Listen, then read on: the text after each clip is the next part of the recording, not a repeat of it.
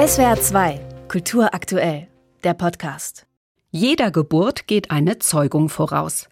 Dieser Vorgang, über den man nur selten spricht, wird gleich zu Beginn durch ein komisches Aufklärungsballett dargestellt.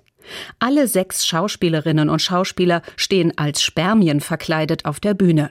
Sie tragen bunte, eng anliegende Ganzkörperanzüge und erinnern an Woody Allens Film, was sie schon immer über Sex wissen wollten. Ein weiblicher Fötus im Mutterleib verfügt über etwa sieben Millionen Eizellen.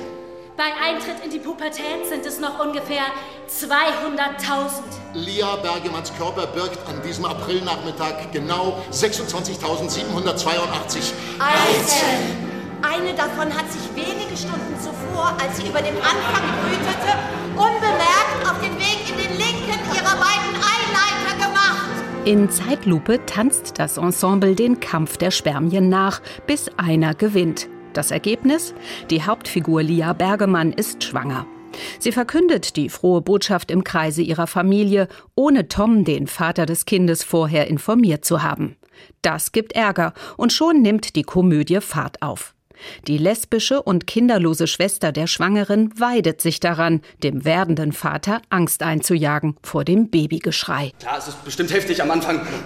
Am Anfang.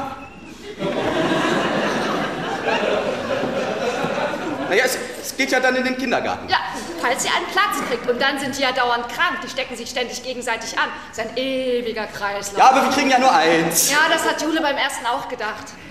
Wenig Zweisamkeit, schwindende Lust und Streit um die Aufteilung der Care-Arbeit.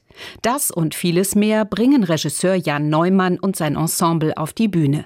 In Teamarbeit haben sie ein unterhaltsames und temporeiches Stück entwickelt.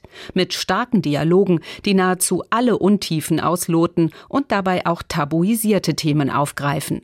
Der vierfache Vater Arne über seine Geburtserlebnisse. Das mit dem Dammschnitt oder Dammriss, das hat mir auch keiner gesagt. Und das mit der Scheiße. Macht das Kind was bei der Geburt? Ja, das auch klar, aber vor allen Dingen deine Frau. Ja, Logo. Das Baby schiebt auf seinem Weg nach draußen ja alles beiseite.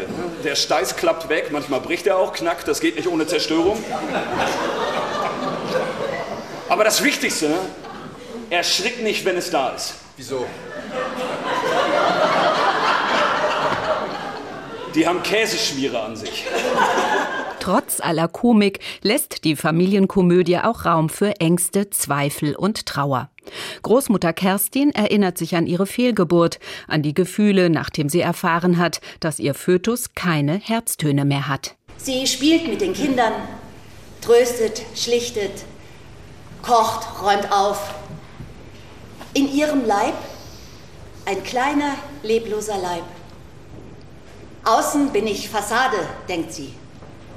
Innen ein Totenhaus. Ein Gerüst, farbige Tücher und wenige Requisiten. Das Bühnenbild von Kurz und Nackig sieht nach einer Low-Budget-Produktion aus, ist aber für diese Inszenierung perfekt.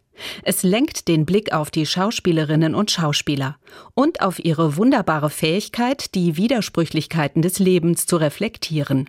Anfang und Ende, Schönes und Schreckliches, Komödie und Tragödie. SWR 2 Kultur aktuell. Überall, wo es Podcasts gibt.